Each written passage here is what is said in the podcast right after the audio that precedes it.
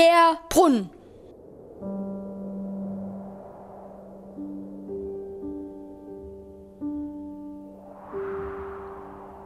Die Sonne knallte erbarmungslos auf sie herab.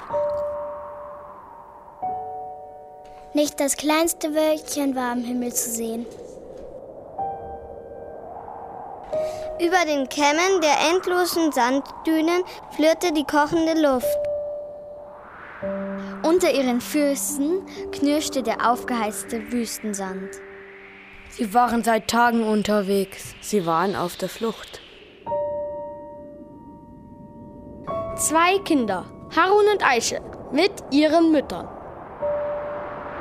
Soldaten hatten ihr Dorf überfallen. Harun und Aische hatten Glück gehabt. Sie und ihre Mutter konnten entkommen. Sie hatten nichts mitnehmen können. Nichts als das nackte Leben. Und jetzt waren sie mitten in der Wüste.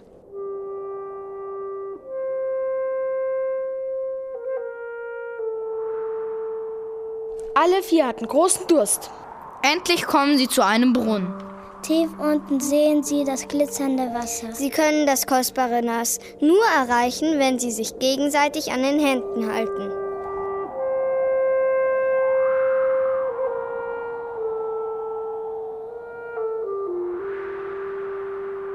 Aisches Mutter steigt in den Brunnen hinab. Aische hält sie an der Hand. Weit über dem Abgrund des Brunnenrandes gelehnt.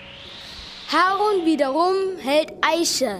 Damit Aisches Mutter so tief wie möglich heruntersteigen kann. Noch erreicht Aisches Mutter das Wasser nicht.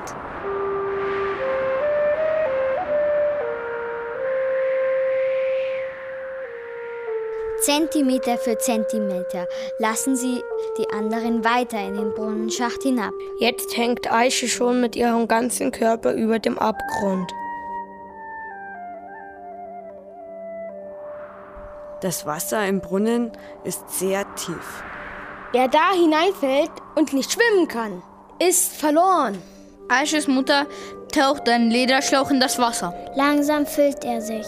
Harun stöhnt auf. Er kann Aische und ihre Mutter kaum noch halten. Ganz langsam rutscht Aisches Hand aus der von Harun. Harun! Schreit Aische! Nicht loslassen! Ich kann nicht mehr. Jammert Harun. Du musst deine Mutter loslassen. Ruft Haruns Mutter zu Aische. Zu zweit seid ihr zu schwer. Ja, jammert Harun. Lass die Hand von deiner Mutter los, Aische. Hörst du? Wenn nicht, lass ich dich los.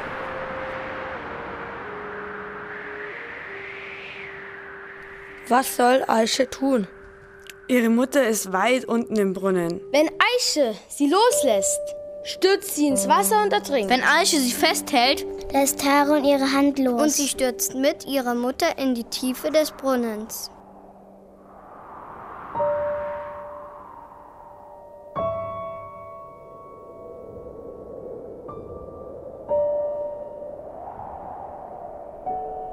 Es ist dunkel im Brunnenschacht. Auch Aisches Hände schmerzen. In der einen Hand hält sie die Hand ihrer Mutter. Die andere hält noch die zitternde Hand von Harun. Was soll sie tun?